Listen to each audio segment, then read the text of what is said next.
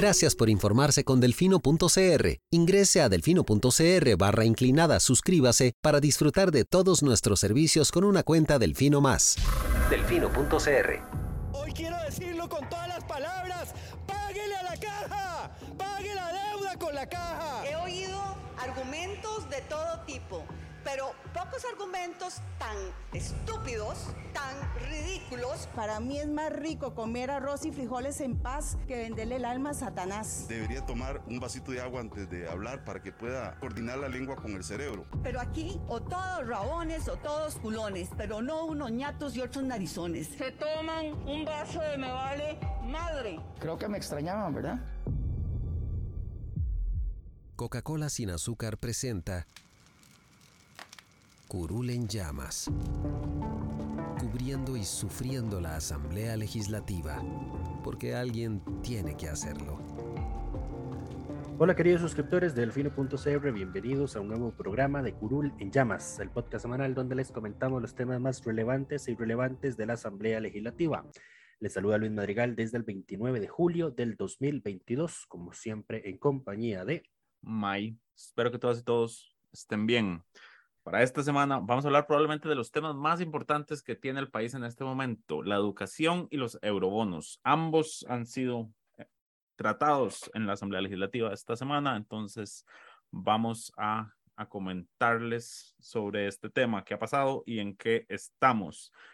Y por supuesto, vamos a hacer un resumen del periodo eh, del primer periodo de sesiones extraordinarias que finalizó, bueno, en realidad finaliza el domingo, pero como ya no hay sesiones, finalizó ayer jueves.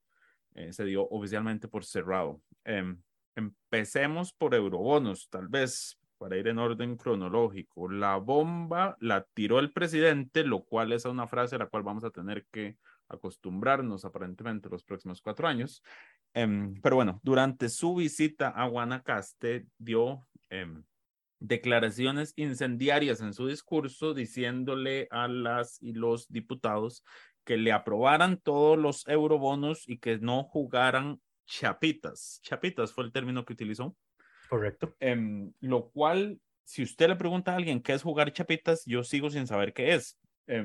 no lo tengo muy claro, digamos le pregunté a varias gente y todos me dieron una explicación distinta de qué es jugar, qué significa jugar chapitas. Entonces, em, pero en fin, eh, claramente esto generó reacciones de las distintas bancadas legislativas y, em, y una discusión en la, en la Comisión de Asuntos Económicos, que es la que le está dando trámite a este proyecto.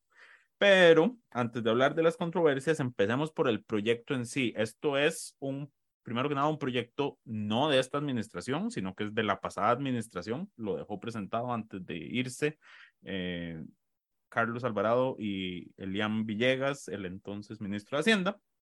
Y lo que hace es autorizar a el Poder Ejecutivo a colocar bonos en el extranjero para eh, lo que se conoce como deuda externa, o sea, para financiarse no en el mercado interno, a donde puede financiar su deuda sin, sin necesidad de autorización más allá de la presupuestaria, em, en bolsas extranjeras, por eso es que se llama eurobonos. Estaba revisando y el otro día escuché a Gerardo Corrales hablar de por qué se llama eurobonos y es porque la primera vez que Estados Unidos hizo esto se colocó en Europa y se quedó el nombre de eurobonos, al parecer. Por ahí viene porque no necesariamente se coloca en euros a pesar del el nombre que tiene. El proyecto en sí consta de una autorización máxima de 12 mil millones de dólares en eh, ocho partidas, básicamente. Si bien se habla inicialmente de los 6 mil millones en un periodo de cinco años que se autorizaría al gobierno a colocar en, en, el mercado extranjero a 1.500 millones por año, tiene una, un, una letra pequeña que dice que de paso autoriza al, al, gobierno a que coloque la misma cantidad para cancelar esas deudas en, en el plazo en que se cancelen. O sea, viene con, viene con golazo. Por eso es que el monto total son 12 mil millones de, de, dólares. Um, y podrían, sí, en, en eurobonos serían 12 mil millones y habría, eso, habría que sumarle el otro gol que quieren meter, que es autorizarles 2 mil millones de dólares adicionales en el mercado local. Eh, entonces sí, son 6 mil, serían 6 mil millones en un solo tracto, lo que pretende el gobierno, y 6 mil millones eh, adicionales en los próximos cinco años. Hay que, hay que, hay que, sí, para cancelar lo que se coloque. Ahora hay, una, hay que hacer una aclaración técnica. Cuando se dice en un solo tracto, no es que el gobierno va a disponer de 6 mil millones en 2023, sino que a como está redactado y, y, y, como lo quiere el gobierno, o como se ha dicho, es 6 mil millones en cuatro tractos, pero ya quedando con la autorización para esas colocaciones y no tener que ir a la asamblea cada año a negociar los 1.500 millones de cada año.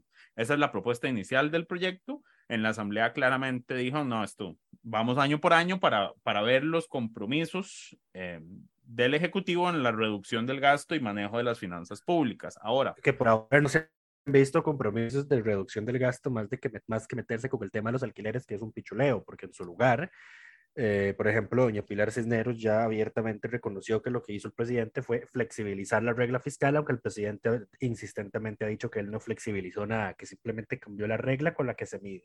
Correcto. No, pues Costa Pilar... también reconoció la flexibilización de la regla fiscal y la justificó uh -huh, diciendo en los problemas presupuestarios que le suponía. Eh, y a ver, Nogue Costa en el fondo tiene razón en, en, lo que menciona, en las cosas que estaban pasando. Por ejemplo, que eh, el, durante la pandemia hubo edificios que se pudieron haber vaciado, que no se vaciaron, porque si se vaciaban, eh, después no se podía, esa institución no podía volver a alquilarlos porque el, el, el gasto ejecutado le iba a incumplir la regla fiscal a, a posteriori. Eh, igual con otras instituciones. O sea, en el, esto lo hemos dicho muchas veces, la regla fiscal no fue diseñada para atravesar situaciones de crisis económica, que fue lo que vivimos durante eh, el 2020, y eso es lo que jala tan abajo el, el crecimiento del, del tope de crecimiento, que está en 1.96 para este año.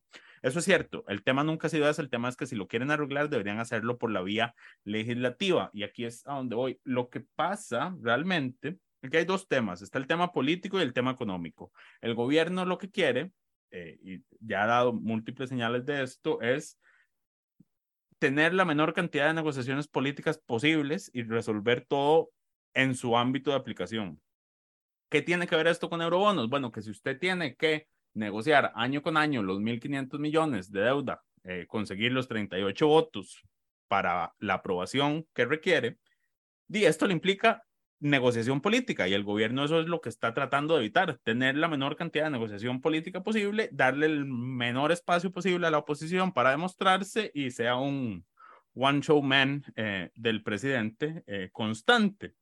Yo esperaría que cerrando las sesiones extraordinarias, la Asamblea asuma un papel más eh, de verdadero control político que no ha mostrado hasta, hasta este momento. Pero esa es la parte política, digamos, la, lo cierto es, nadie está puesto a los eurobonos, pero Correcto. nadie está dispuesto a dar una carta blanca a, al gobierno, porque eso significa para la oposición renunciar a una de sus mayores palancas eh, de, de, de, presión para con el gobierno. Eh, que es decir, como bueno, si usted, usted quiere eurobonos, bueno, apruébeme estas otras cosas que yo necesito que avancen porque está en, en mi agenda, lo cual es válido pero el gobierno está tratando, y, yo creo que en cierta medida está logrando el, el, señor presidente, satanizar la política de tal forma que esto sea un yo contra ustedes, eh, y si no están conmigo son canallas, eh, básicamente. Y entonces colocar a, la oposición en una, en una posición de... Eh, si me aprueban los eurobonos, les paso por encima. Si no me los aprueban, ustedes son los que van a quedar mal ante la opinión pública. Y lentamente lo está logrando. Lo cierto del caso es que en términos económicos no hace mayor diferencia eh, darle una aprobación eh, de una para los próximos años. Eh, no va a cambiar las condiciones en las que se colocan porque eso no se coloca en este momento, nada más queda autorizado para colocarlo posteriormente. Correcto. Eh, pero sí, dice, ahorra el tema de tener que negociar los 38 votos, porque en nuestro sistema los 38 votos son requeridos para hacer estas colocaciones en, en el extranjero. Para aprobar endeudamiento en moneda extranjera se requieren 38 votos. En moneda extranjera en el extranjero, porque en moneda extranjera en Costa Rica no se requieren 38 votos. Bueno, esa fue, esa es la, sí, es una interpretación ahí que se sacaron, eh, de la cual no vamos a polemizar porque no nos van a alcanzar los minutos. Exacto. Pero bueno, ese es el tema con los eurobonos. Ahora, después, por supuesto, de las, de las declaraciones del presidente en Guanacaste, eh, salieron, los diputados de la Comisión de Económicos a decir, vea señora, aquí estamos haciendo el trabajo, eh, estamos haciendo las audiencias, el proyecto tiene muchas falencias, ustedes no han mandado un texto sustitutivo, o sea, siguen con el proyecto de Carlos Alvarado, Correcto. el que mandó el gobierno de Carlos Alvarado, eh, y, y, tenemos muchas dudas. Eh, y, pero de nuevo, vamos a ver, lo, como decía May, lo que hay en lo que hay consenso es que sí se van a aprobar los eurobonos. El tema es cómo se van a aprobar, en qué tractos. Eh, y no sé, eh, el, el, Ejecutivo puede irse olvidando que se le van a aprobar los 6 mil millones de un solo. De eso no va a pasar, digamos. Yo esperaría que no pase, a pesar de que es la clara orden que existe desde Casa Presidencial de que eso se, se consiga. Ahora, ¿Qué sucede? Suceden un par de cosas. El martes se da una reunión secreta en las instalaciones del INS entre los miembros de la Comisión de Asuntos Económicos, que es la que está tramitando esto, y... Em, el presidente y el ministro de Hacienda. El presidente y el ministro de Hacienda, exacto. De esta, de, esta reunión no se avisa, se conoce por porque ser hoy se entera y lo va a conocer y consulta y un par de diputados lo confirman. Pilar Cisneros, la jefa oficialista, fue la que lo, lo coordinó y dijo que además se dejó decir que eh, que ellos no tenían que estar informando de todas las reuniones que se daban y que eso era una reunión técnica y no política. imagínate vos, ¿ah? El presidente se reúne con diputados y es una reunión técnica y no política. El mundo en que vivimos la realidad alterna en la que vive Pilar Cisneros, diría yo. Alternative facts, sí. Eh, además dejó decir que qué es la transparencia y se preguntó si todas las reuniones tenían que ser públicas y si todas las sesiones tienen que ser públicas. Vea, señora, eh, estamos, vamos a ver, aquí sí le voy a usar el, el, la frasecita, dejemos de jugar chapitas. Mm. Eh, no estamos en el trámite de un proyecto de ley de pasarle el terreno de Lins a una municipalidad X. Estamos hablando de 6 mil millones en deuda en mercados internacionales. Eh, no es un tema menor, ¿verdad? Eh, no es un tema menor considerando las condiciones financieras que tiene el país, las tasas de interés que nos pueden cobrar, eh, los vencimientos que se le vienen encima al Ministerio de Hacienda en enero, etcétera, etcétera, etcétera. Entonces, esto es un tema de alto interés público que merece tratarse a forma pública. Entonces, la, la, respuesta a la última pregunta, ¿todas las sesiones tienen que ser públicas? Bueno, esto es muy gracioso viniendo de alguien que, que tan solo una semana atrás había logrado un acuerdo en jefaturas de fracción para que se transparentaran todas las votaciones y las sesiones de la Asamblea mediante un proyecto de acuerdo que todavía no se ha presentado, ¿verdad? Eh, entonces, de aquí... Tienen, una semana todavía. Ajá, por eso, sí, sí pero, pero no deja de ser llamativo. O sea, por un lado, sí, sí, tenemos que ser transparentes, quedamos muy mal ante la ciudadanía, y por otro lado, pero ¿por qué tenemos que hacerlo todo público? Entonces uno no entiende, ¿verdad? A mí, a mí lo que me encanta de todo esto es que Pilar Cisneros es la antítesis de Pilar Cisneros. Es como si hubiera un clon malvado de ella que un día dice una cosa y luego a la semana siguiente sale y se dice completamente. Exacto, o, o ella es la, su antítesis del pasado, digamos, porque como periodista me imagino el editorial que hubiera hecho ante este tipo de situación. Como, como jefe oficialista es como, ah, todo normal. Otra cosa, mariposa, queridos. Pero bueno, el, esto se, se intensifica cuando en la sesión de asuntos económicos que están esperando eh, recibir una audiencia a Carlos Palma, que es un, economista de la UCR, experto en el tema de, mercados extranjeros, em, deciden sacar a la prensa y a todos los asesores y tener una discusión entre diputados mientras las cámaras están grabando, pero sin audio. Em, y de esa, de esa reunión lo que sale es eh, que se va a programar una sesión de trabajo. Eh, se le permite a, a, los congresistas miembros, a las, los congresistas miembros de de la comisión que inviten economistas para que den sus posiciones en una sesión de trabajo que se realizó el jueves en la noche para hablar del tema de, eurobonos. Ahora, aquí hay un asunto interesante em, y es que la comisión de, hacen, de económicos es precedida por Vanessa. De Paul Castro. Ella, que es de la unidad. Y aquí hay un, un dato curioso, si la gente no lo sabe, pero yo creo que es Vox Populi, eh, Nogui Costa, el ministro de Hacienda, es originariamente de la unidad. Y aunque al PAC no le guste, tenemos que decir, el control de la política económica de este país ha estado en manos de gente de la unidad desde el gobierno de Luis Guillermo, pasando por el de Carlos también, básicamente. Eh, entonces, eh, la unidad es quien ha manejado la política económica, la política, o bueno, las fichas de la unidad son las que han manejado la política económica de este país. El PUSC ha gobernado con el PAC Correcto. en los últimos dos gobiernos. Porque, Pero específicamente en el tema económico. ¿Cómo, cómo se llamaba el, el, vicepresidente? Elio Falles, y que era el ministro de Hacienda. Elio Falles y doña Analena Chacón venían de la unidad. Venían de la unidad, por supuesto. Eh, eh, Carlos Alvarado venía con Don Epsi y Don Marvin. Eso si no eran su, eso sí no eran de otros partidos, pero porque las Pero todo el sector económico se lo hacían imprevisible. Estaba, y Carlos Alvarado iba a ganar las elecciones, pero sí, el, el PUSC fue el que controló el. Sí, pues estaba Rocío Aguilar, estaba Noguia Costa, estaba Edna Camacho. O sea, a ver, no nos engañemos. La unidad es quien tiene el control, ha tenido el control. Por eso, cuando en, en campaña la unidad dices, nosotros hemos sido los, los que siempre dejamos superávit es como mm, cuando gobernaron hace 20 años, porque las últimas ocho administraciones es responsabilidad de ustedes también. Sí. En fin, em, pero bueno, por si no sabían, ya lo saben. Entonces, Vanessa de, Paul es eh, social cristiana y ella es quien decide tomarle estos favores a, a Costa, curiosamente. ¿ah? Em, entonces, no nos extrañemos que en este tema la unidad esté del lado del oficialismo. Así ahí es a donde se mueve esto. Eh, eh, no, no, y vamos a ver, yo en todo caso no estaría muy seguro de que la posición de doña Vanessa vaya a ser la posición sea la de, toda la fracción, correcto. Pero ella es quien preside esta comisión, eso, eso es, digamos, por lo menos en comisión, ella es quien tiene eh, el control, como por ejemplo, para decidir que esa sesión fuera. No ha, sido, no ha sido la primera vez que doña Vanessa vota diferente al resto de sus compañeros y sus compañeros votan diferente a las intenciones de doña Vanessa pero, pero, pero, pero, pero, aquí, aquí eh, otro detalle importante. Recordemos que el, el sector del, del, del, de la unidad mayoritariamente está influenciado, digamos que son erwencistas, podría decir uno. Está, está, y recordemos que a Erwin Macis le acaban de dar el confitico de ponerlo como asesor en el BCIE. ¿El BCIE o el BID? No recuerdo cuál de los dos era. Creo que era el BCIE. Correcto. Entonces, no es nada raro que se plieguen los intereses eh, de la unidad, en, por lo menos por los próximos meses y en estos temas en específico. Además, recordemos que también se está... Sí, fue en, fue en el BCIA y por eso renunció el director interino de Costa Rica en el banco. Correcto, y pusieron a Alberto Franco como nuevo director. Um,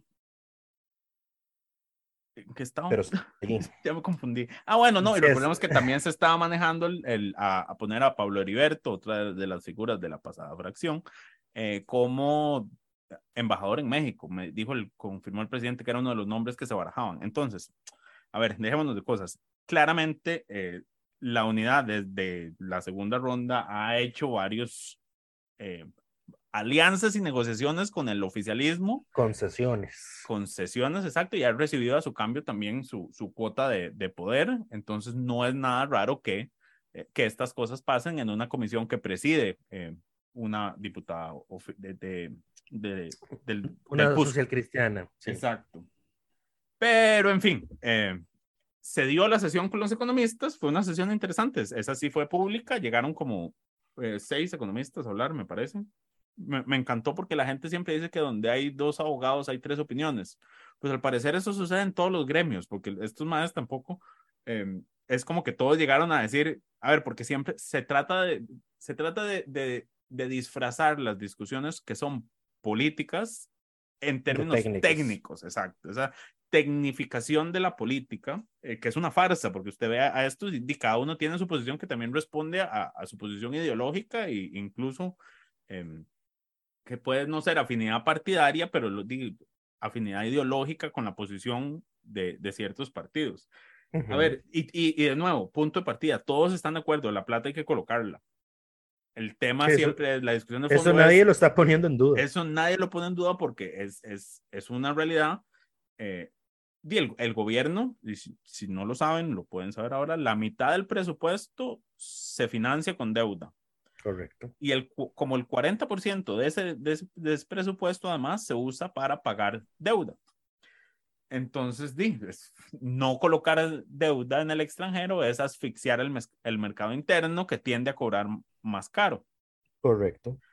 Eh, entonces, ciertamente esta plata hay que colocarla. El tema siempre es, bueno, se va a colocar en una negociación política pero el gobierno insiste en disfrazarlo de una negociación técnica. O sea, la cara de Nogui en esa discusión era, era increíble porque cada vez que le decían una razón por la cual no hacer, una razón técnica por la cual no hacer lo que ellos querían, se le veía la frustración de, Deep, me, me van a desenmascarar mi discurso. Porque antes de esa sesión, él tuvo una sesión de prensa de una hora donde fue a salir de las razones técnicas, comillas, comillas, por las cuales era importante que se diera la aprobación del monto completo y no tener que ir año con año a negociar. En fin.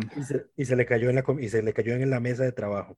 Se le cayó en la mesa. A ver, hubo, hubo economistas, no, no, no, hay que, no hay que fingir, hubo economistas que dijeron, que si se aprueba de una vez, eh, tiene la ventaja de que le da un respaldo al gobierno, de que hay...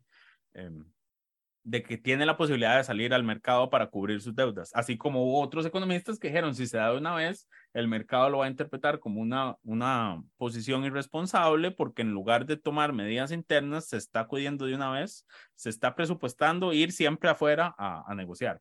Entonces, que no salir con la aprobación completa más bien da una imagen de seguridad porque es como, bueno, el país puede ser que en, un futuro requiera ir por menos afuera porque contuvo el gasto mejor o, o X, X, razón. Valoraciones técnicas existen de ambos lados. No se puede disfrazar esto de una discusión meramente técnica porque a lo dicho ya es una discusión política, que es lo que el gobierno quiere evitar. Ahora, yo sí voy a ser sincero, en la opinión pública se está logrando y aquí lo único que ha hecho que este, este tema no se politice, politice no sé, no es que no es politice, no sé, no se haga más populacho es que el presidente está enfermo y no ha salido a hablar. Eso es lo único que evita que esto sea, se convierta en un tema de, de nuevo de una discusión sobre si estamos o no jugando chapitas.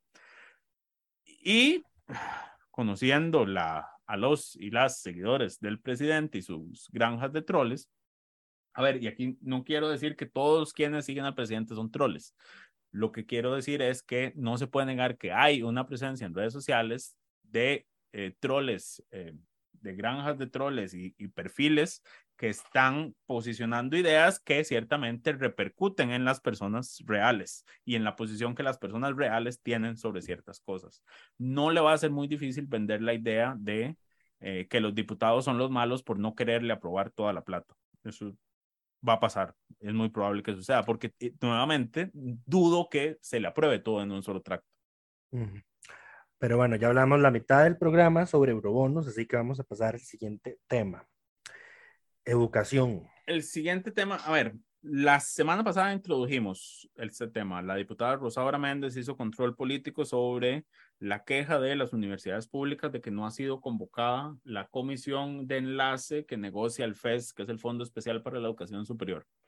Esta semana la diputada además presentó una moción y logró que se le aprobara únicamente con la oposición de los diputados oficialistas eh, para, eh, no es instar, sino, ¿cuál es el, el, el término? Es instar. Eh, sí, Correcto, sí. Instar a la ministra de Educación, que es la, la, jefa de esta comisión de enlace, a que convoque. En realidad, la moción, la moción dice para que el plenario legislativo acuerde que se realice una excitativa. Excitativa era, exacto. Uh -huh.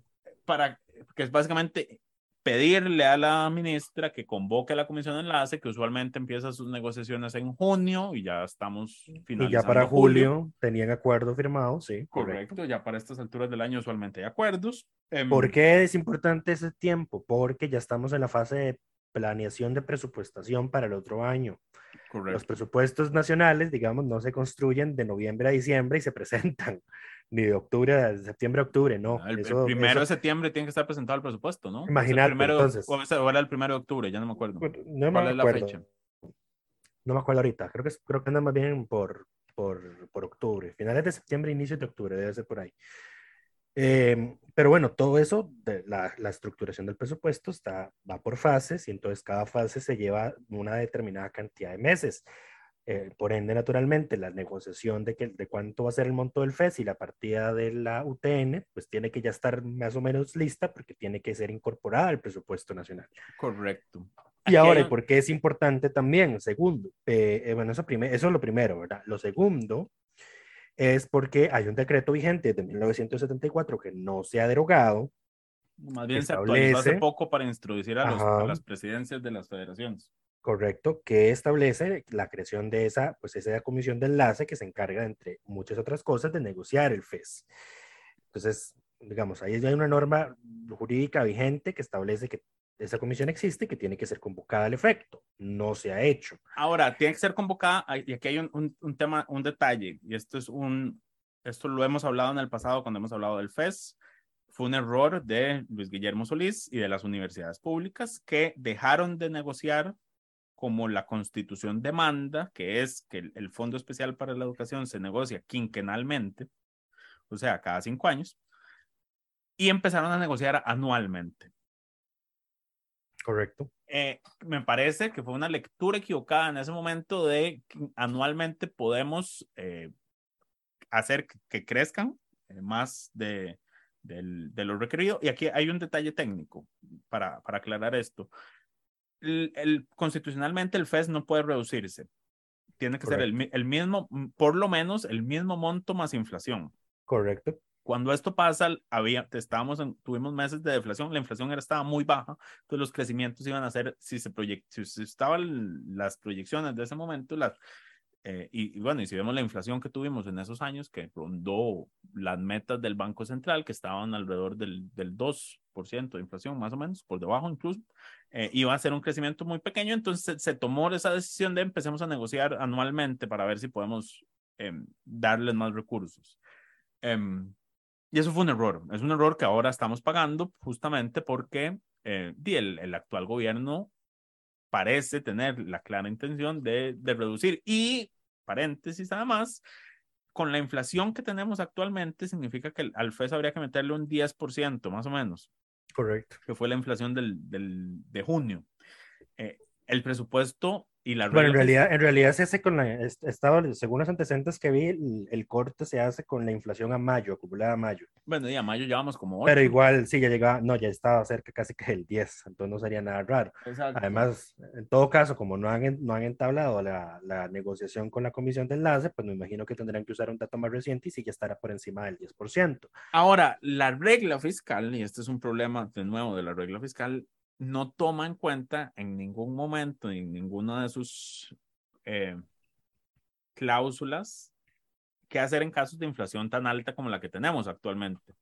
Porque, el, como dijimos, el límite de crecimiento para este año es de 1,96. El del próximo año va a rondar el 3, me parece, así, haciendo el cálculo en la mente rápidamente, em, por el crecimiento que tuvimos el año pasado, que fue efecto rebote.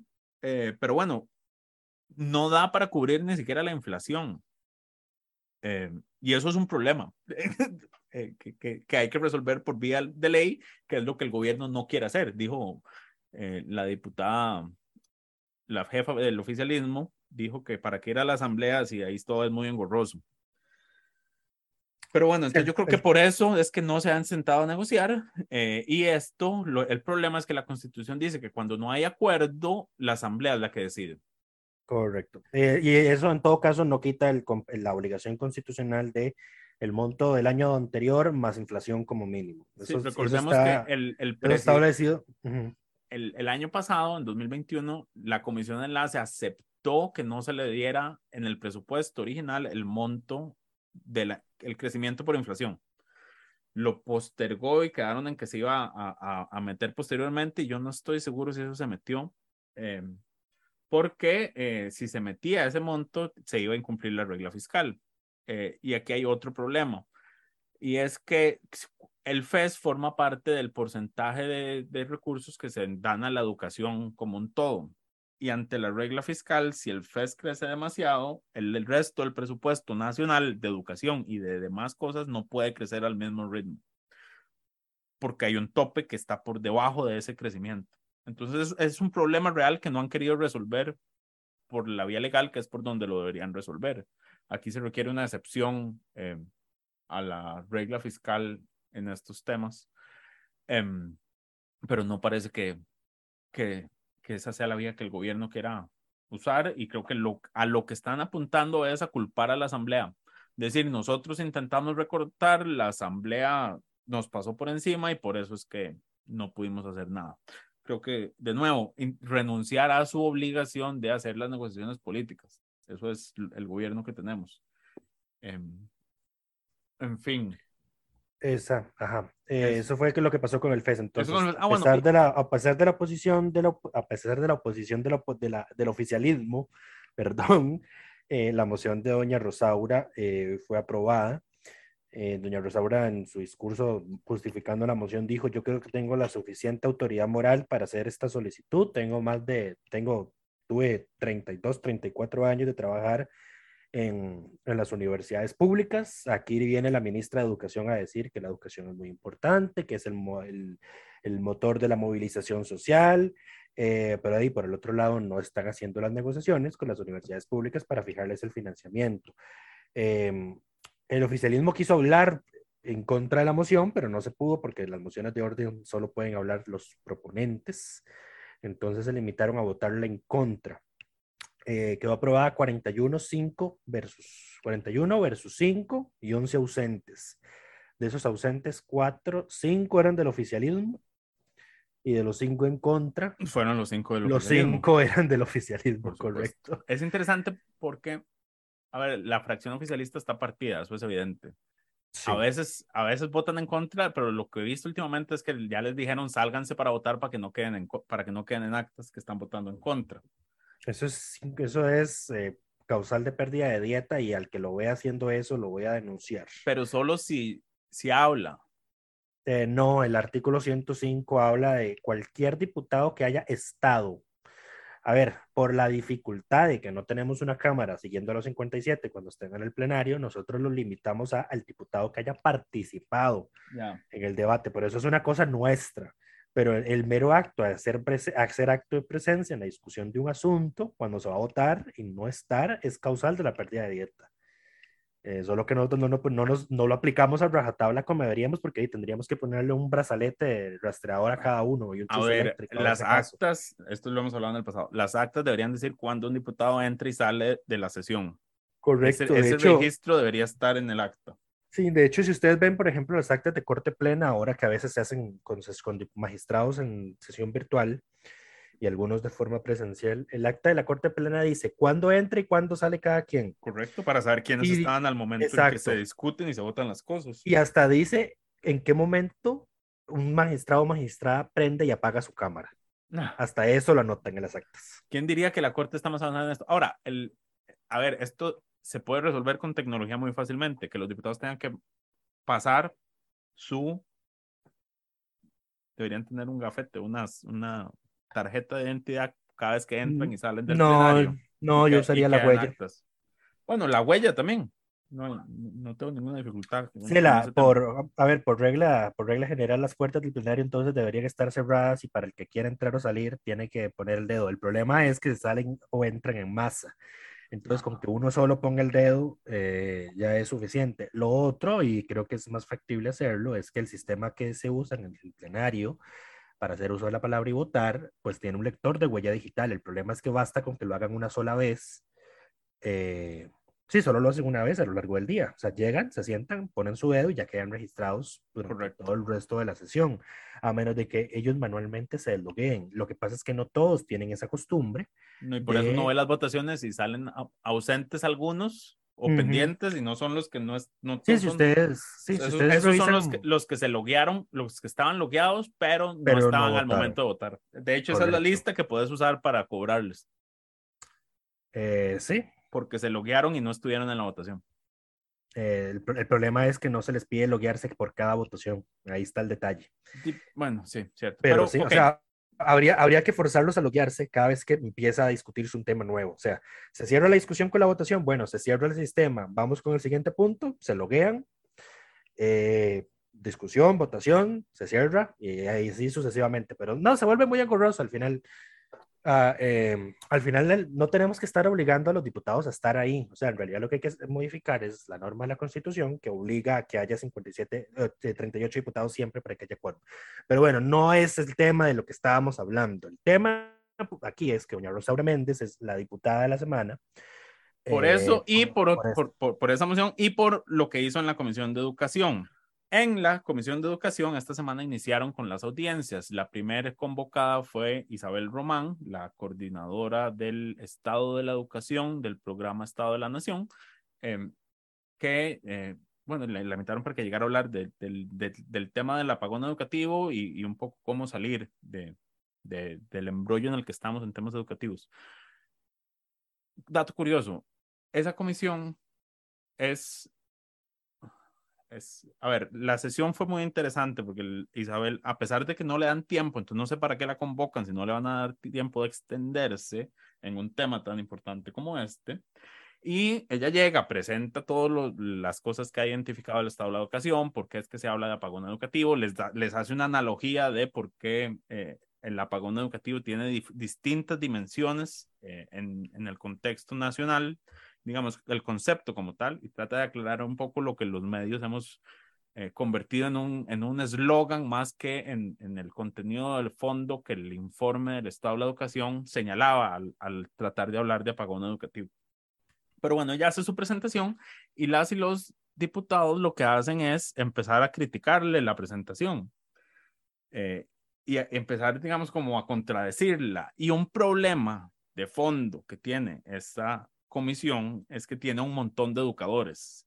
Y yo creo que ellos no se dan cuenta, pero ellos son parte del problema que tenemos en este momento. Las y los educadores de este país, eh, en mucho por sus malas prácticas y sus malas costumbres, eh, son el reflejo de, y el, los que tienen la responsabilidad de por qué tenemos tantas fallas educativas en los últimos 20 años.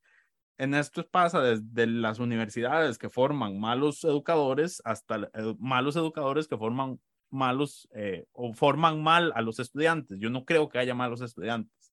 Hay malos profesores, malos docentes, y eso es lo que tenemos en esa comisión.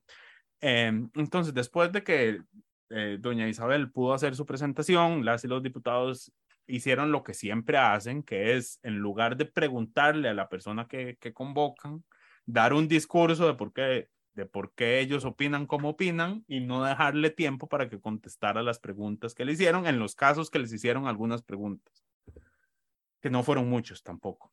Em, pero bueno, termina la sesión.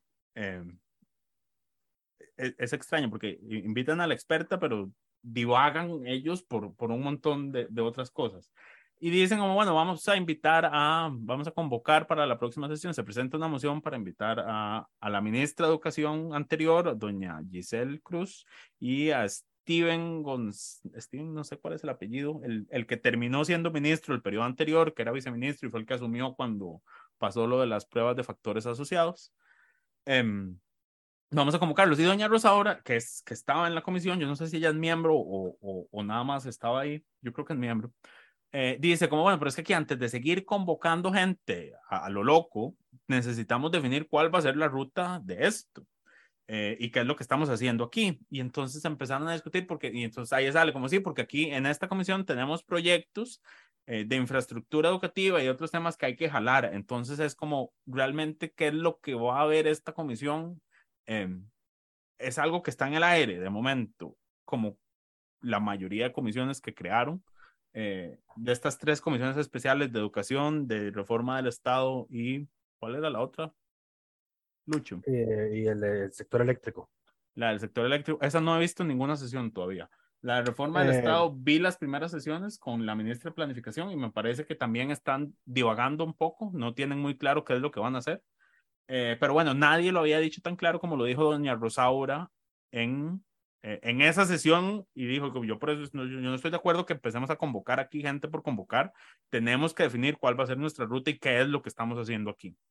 Por eso es que le damos a ella, por eso y por todo el tema de levantar la voz eh, ante la ausencia de voluntad de diálogo, de diálogo del Ejecutivo con el tema del FES, le damos a ella el reconocimiento de diputada de la semana.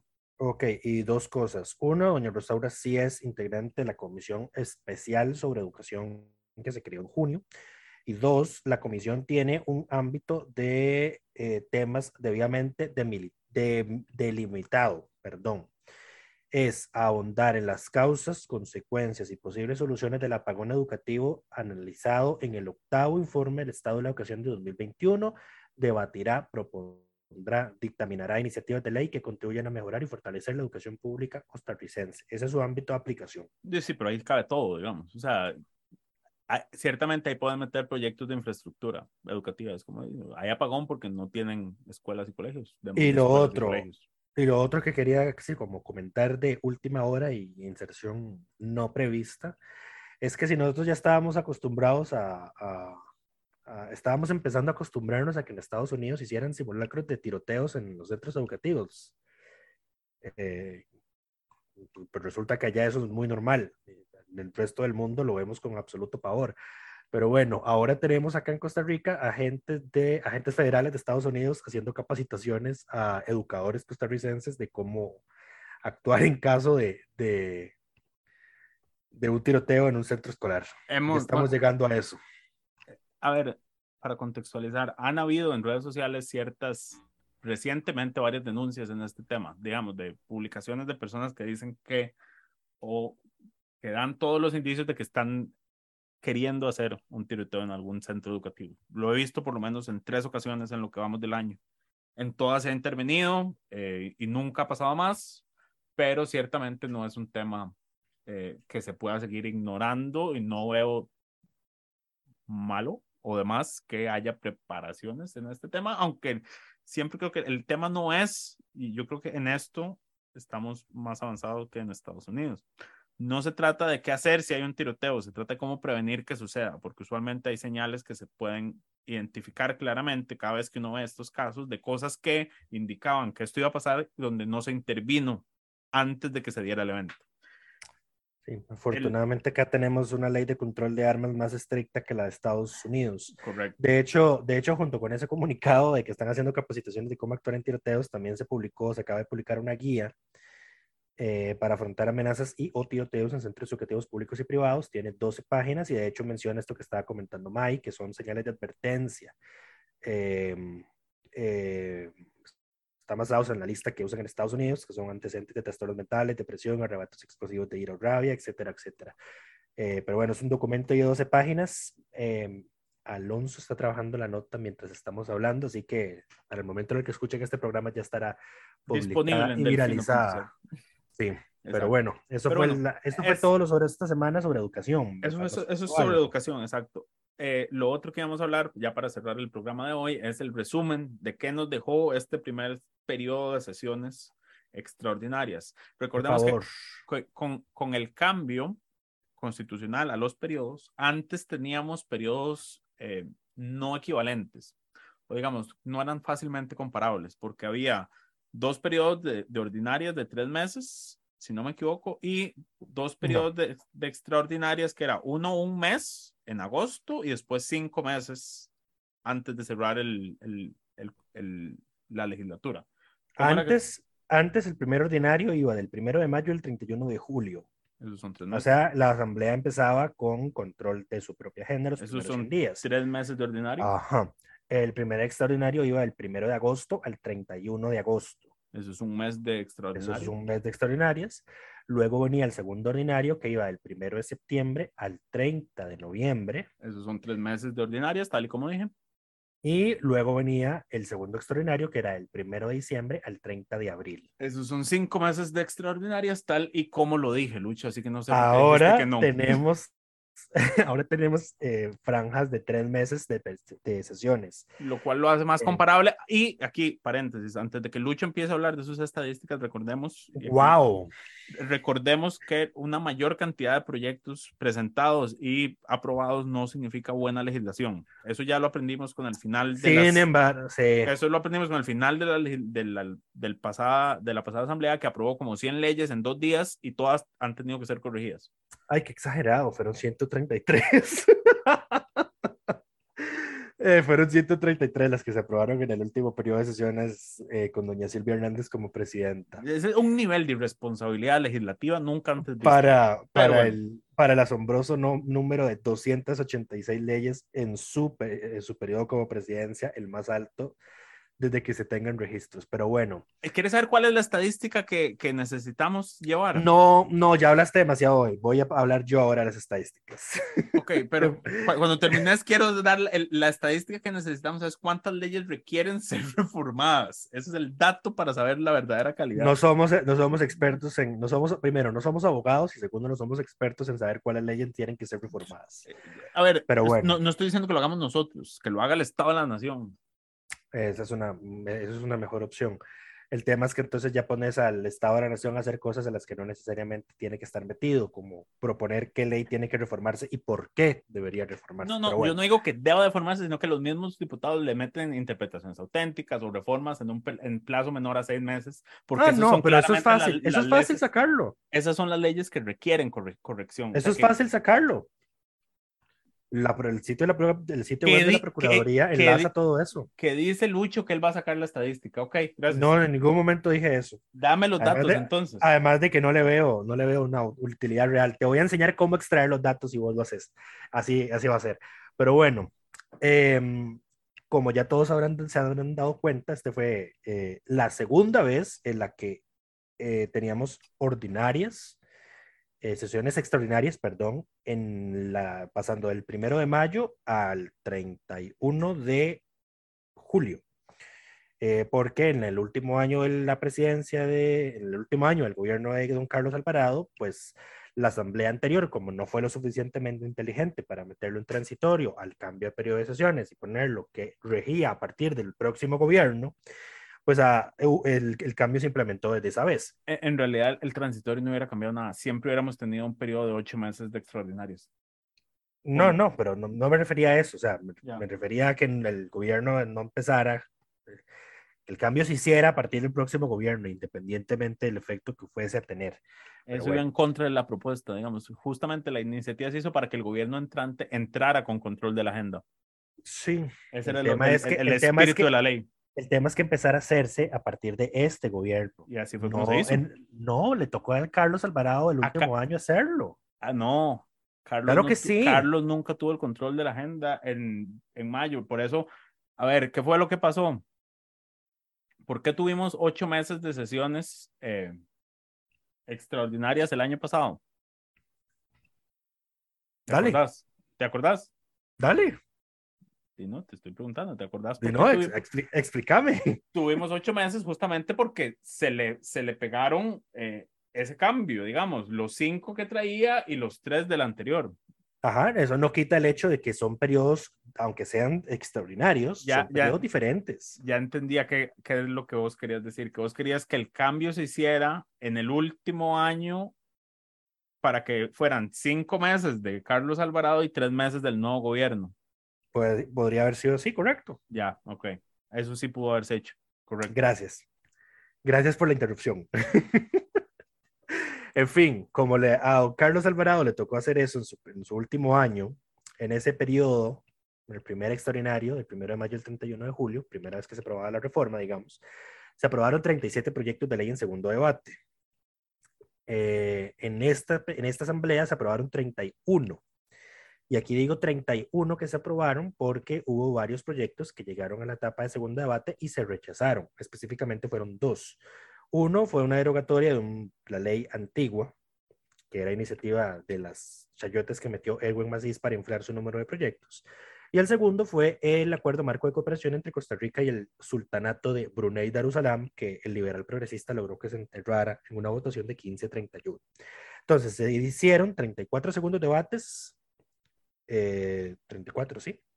Dos no se aprobaron eh, y el resto sí. Dato relevante, en el dato relevante, estoy seguro que ahorita May hace su, su famosa intervención de, me sorprende lo que consideras un dato relevante. Todos los proyectos que sí se lograron aprobar en segundo debate no tuvieron votos en contra, se aprobaron por unanimidad. Eh, entonces ahí está. Ahora, como May dice que la cantidad no es importante, nosotros sí sacamos el dato de cuál es la calidad de la ley que se aprueba. ¿Y cómo lo evaluamos? Pues resulta que acontece que el Estado de la Nación usa el término de legislación sustantiva. ¿Qué es la legislación sustantiva? Es aquella que reconoce o amplía los derechos de la población, asignan nuevas competencias al Estado en temas esenciales para el desarrollo humano o tiene un impacto nacional. De hecho, la primera ley que logró aprobar esta Asamblea Legislativa era una legislación sustantiva porque era la reforma integral a la Ley General de Aduanas. Entonces, esa entra ahí como una de las que sí tenía verdadero impacto nacional y calificaba dentro de esa, dentro de esa condición, digamos. La segunda fue la ley de regímenes de exenciones y no sujeciones del pago de tributos. Entiéndase la ley para poner en orden las exoneraciones tributarias que damos en Costa Rica. La tercera fue una ley para permitirle a las juntas, no, mentira, me salté una. La tercera fue la ley para eh, que los grandes cañeros aumenten el aporte económico que le dan a los pequeños cañeros, que esa fue una ley que se firmó durante el actual gobierno. Y la otra fue la ley, iniciativa de la diputada Daniela Rojas y otros diputados, para congelar por seis meses el incremento del impuesto único a los combustibles. Entonces, de todo lo que se aprobó, solo esos que les mencioné fueron proyectos relevantes, que entran de la categoría de relevantes. Porque el resto, el Ejecutivo ahogó la Asamblea con derogatoria de leyes antiguas, desafectación de terrenos, puro relleno puro chayote, aunque no les gusta el término. Puro relleno. Eh, sí, y bueno, y me faltó uno relevante, que es la reforma del artículo 6, inciso Q de la ley forestal, de don Carlos Ricardo Benavides, que lo que, lo que pretendía era permitirle a la Junta de Educación eh, eh, llevar a cabo actividades económicas en los parques nacionales, si no mal recuerdo, y si no era para que fueran sujetas beneficiarias de la madera que tenía que extraerse de ahí porque la tirada de un huracán o pasaba un desastre natural o un derrumbe o lo que sea. Ese también entraba dentro de esa consideración de legislación sustantiva. Solo uno de todos los proyectos que se aprobaron se presentó en el actual periodo constitucional y fue el de combustibles. Todo el resto son proyectos heredados. Em, de hecho, todos, a excepción de uno, son del gobierno de Carlos Alvarado, el Guillermo Solís y el de Doña Laura. Sí, no, de hecho sí, el de Doña Laura no hay, mm, solo hay uno que no era relevante, era la anexión del caserío de la Legüita al distrito de Candelaria de Puriscal. Eh, entonces, la agenda que el Ejecutivo mandó de iniciativa propia no ha visto la luz de la Asamblea todavía. De hecho, ya hemos estado viendo audiencias de expertos, por ejemplo, en el proyecto de dar incentivos para denunciar corrupción. Lo despedazaron por completo porque uno es una reiteración de leyes que ya tenemos y lo segundo más bien es, una, es un incentivo, es casi un soborno para que la gente ande denunciando cosas que ni siquiera tenga certeza de que son ilegales y por ende se haga una cacería de brujas, muy acorde a todo lo que ha hecho el gobierno hasta ahora, ¿verdad? Em, ¿Qué más? Um digamos, no, no sé si vas a seguir hablando de legislación, sobre la asistencia. Este mes hubo... Dale. Este mes, digamos, porque cerramos periodo, pero también cerramos mes, hubo 12 sesiones. Las diputadas y los diputados más ausentes fueron Luz María Alpizar, quien tuvo COVID y se perdió como dos semanas, por lo menos, por, por esa eh, y luego cayó la semana de la semana de vacaciones. De hecho, doña Luz Mari solo este mes, este mes solo llegó a dos, a dos sesiones. Correcto. Después Leslie Jorge se ausentó de cinco, Melina Hoy y Waldo Agüero se ausentaron de cuatro sesiones cada uno. En votaciones, se registramos en nuestra plataforma 26 votaciones. Eh, los más ausentes, ausentes, se repiten Luz Mari y Leslie, porque faltaron a tantas sesiones que se perdieron votaciones. 21 votaciones se perdió Luz Mari, 15 se perdió Don Leslie y Don Carlos Andrés Robles, quien no es de los más ausentes, sí es de los que a menos votaciones llegó. El, espíritu de, Pedro parece haber infectado. El espíritu de Pedro, porque de los más ausentes hay tres del PUSC, dos oficialistas y esos son. Em, con asistencia perfecta a sesiones tuvimos 26 y hubo seis diputados que llegaron a todas las votaciones registradas, que fueron Andrés. Ariel Robles Barrantes. Ariel Robles, Gloria Navas, Priscila Vindas, Paula Nájera, Antonio Ortega y Luis Fernando Mendoza. Ahí tenemos el Frente Amplio, Nueva República y Liberación. Y, el oficialismo. Una, del oficialismo. Correcto, la, la, la subjefa, ¿cómo se llama? Subjefa de fracción. Correcto. Exacto, eso fue en cuanto a asistencias. El detalle completo va a ir enlazado en el correo que reciben todas y todos los suscriptores del FinoCR con los gráficos, que también está el gráfico donde se ve bonito quienes son Correcto. los ausentes que compartimos en redes sociales. Ahora, ya se acabó la tortuosa, el, el tortuoso experimento de darle los primeros tres meses de extraordinarias al Ejecutivo. ¿Qué podemos esperar de, De lo que de viene. las- de lo que viene, de las ordinarias? Y Pues yo ya los las, la- diputados... las comisiones se van a volver locas. Sí, empecemos por eso, porque todos los proyectos que están vivos eh, dentro de su plazo cuatrienal y los que se les presentó es puesta, se les puso puesta a despacho, van para las comisiones Y respectivas. empiezan a correr los plazos. Empiezan eh, a correr los plazos para ser dictaminados, los 80 días hábiles, prorrogables por una única vez. Eh, creo que todo el artículo 80 todavía no lo han reformado, yo no sé en qué paró esa reforma, pero bueno. Eh, y además ya los diputados eh, aprobaron una moción el jueves para que el primero de agosto, el lunes primero de agosto, se realice la sesión del plenario a las 9 de la mañana y hasta el mediodía, con una agenda robusta de proyectos. eh, aunque primero tienen que conocer el voto de la Sala Constitucional que declaró inconstitucional la propuesta de reforma constitucional que discriminaba a los diputados hombres por no permitirles ¿Cuánto duró en el- llegar ese voto? No, no es el tema de cuánto duró, es que no se pudo ver porque el Ejecutivo no, No estaba convocó convocado. Ya, ya, Correcto. claro. Yo decía eso, eso, eso es demasiado viejo, pero claro, nunca se convocó. Correcto, así es. Eh, y eh, está el proyecto de riqueza tunera. Eh, primero, metieron todos los proyectos de derogatoria de leyes que el Ejecutivo desconvocó en el segundo debate porque se los iban a rechazar. Ya están, los diputados los metieron en agenda de primero para limpiarlos de una vez y rechazarlos, correcto. Archivar Metieron- todo eso. Metieron recuperación de la riqueza atunera, eh, que ya tiene que quedar listo para el primer debate, la modificación a la ley de promoción y regulación de recursos energéticos distribuidos, o sea, una reforma a una ley de la Asamblea pasada en su recta final, que ese es un dato de los que quería May, y eh, un proyecto que me parece que se había rechazado en la Asamblea anterior, que es la aprobación del convenio sobre la eliminación de la violencia y el acoso en el mundo del trabajo. Ese está incluido en la agenda de consenso también. Em, y eso es lo que van a hacer. ¿Por qué están haciéndolo en la mañana? No es porque tengan vocación de servicio al país. Es por Al menos esa no es la romería. evidencia, sino porque el, el, el 2 de agosto es feriado y por ende eh, quieren irse lo más temprano No, posible no, para a- sus casas. Además, bueno, asumo, conociendo lo conservadores que son es en esta asamblea, varios van a hacer su romería con sus foticos en redes sociales. De hecho, don Fabricio Eh, Alvarado anunció que ya está, anda en planes de integrar el Frente Parlamentario por la Vida y la Familia.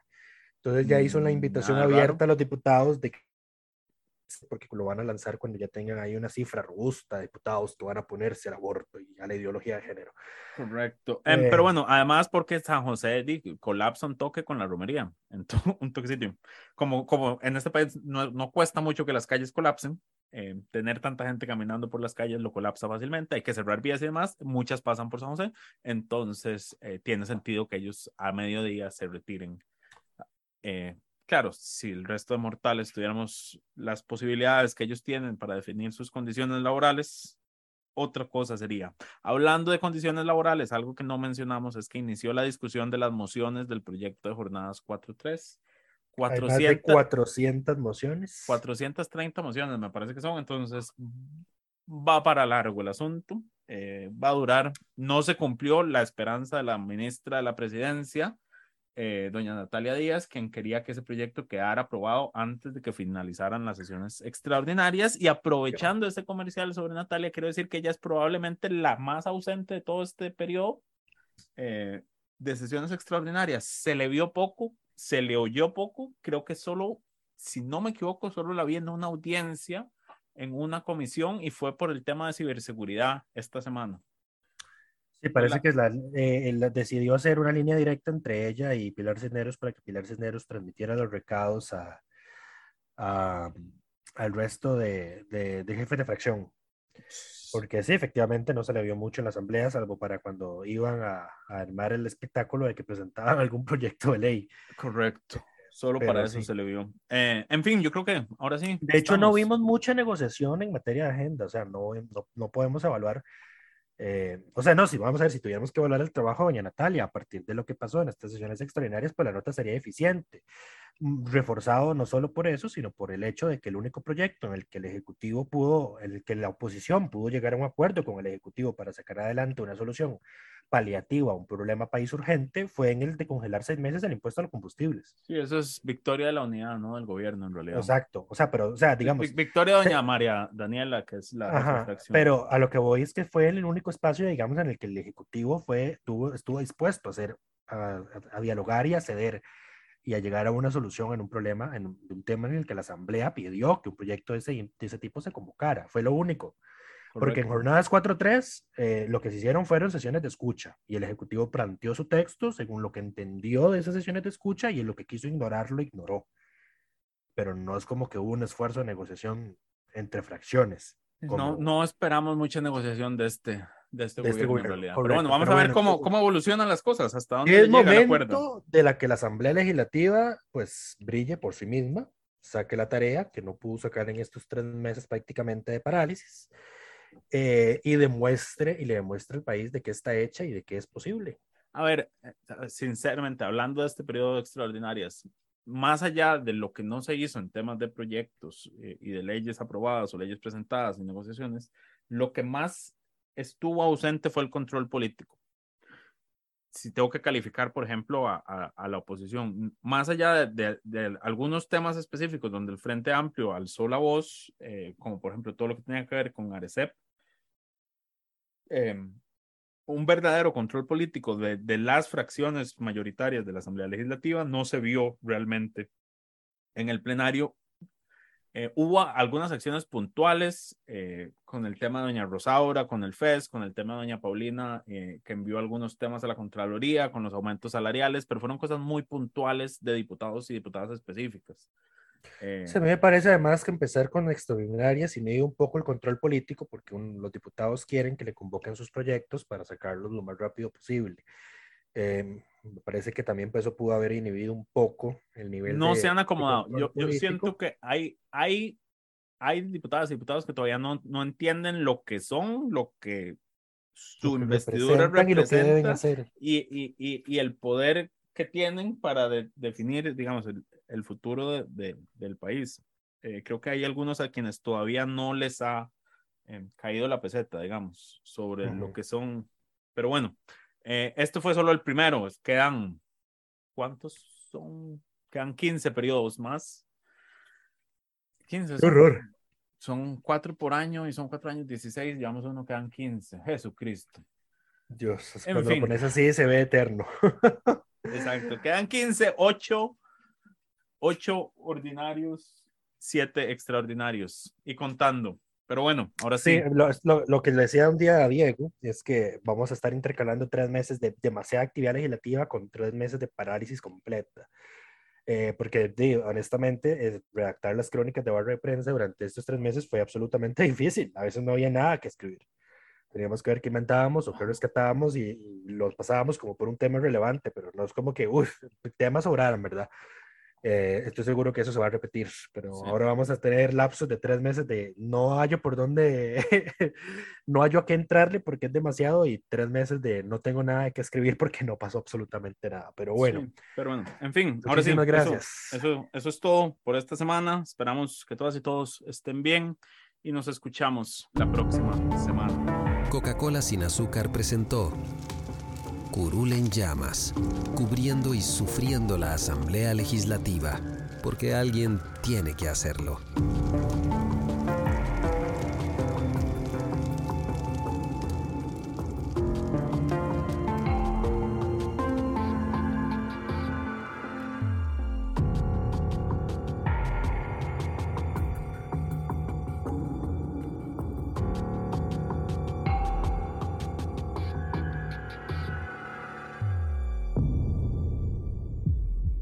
Gracias por informarse con delfino.cr. Ingrese a delfino.cr barra inclinada, suscríbase para disfrutar de todos nuestros servicios con una cuenta Delfino Más.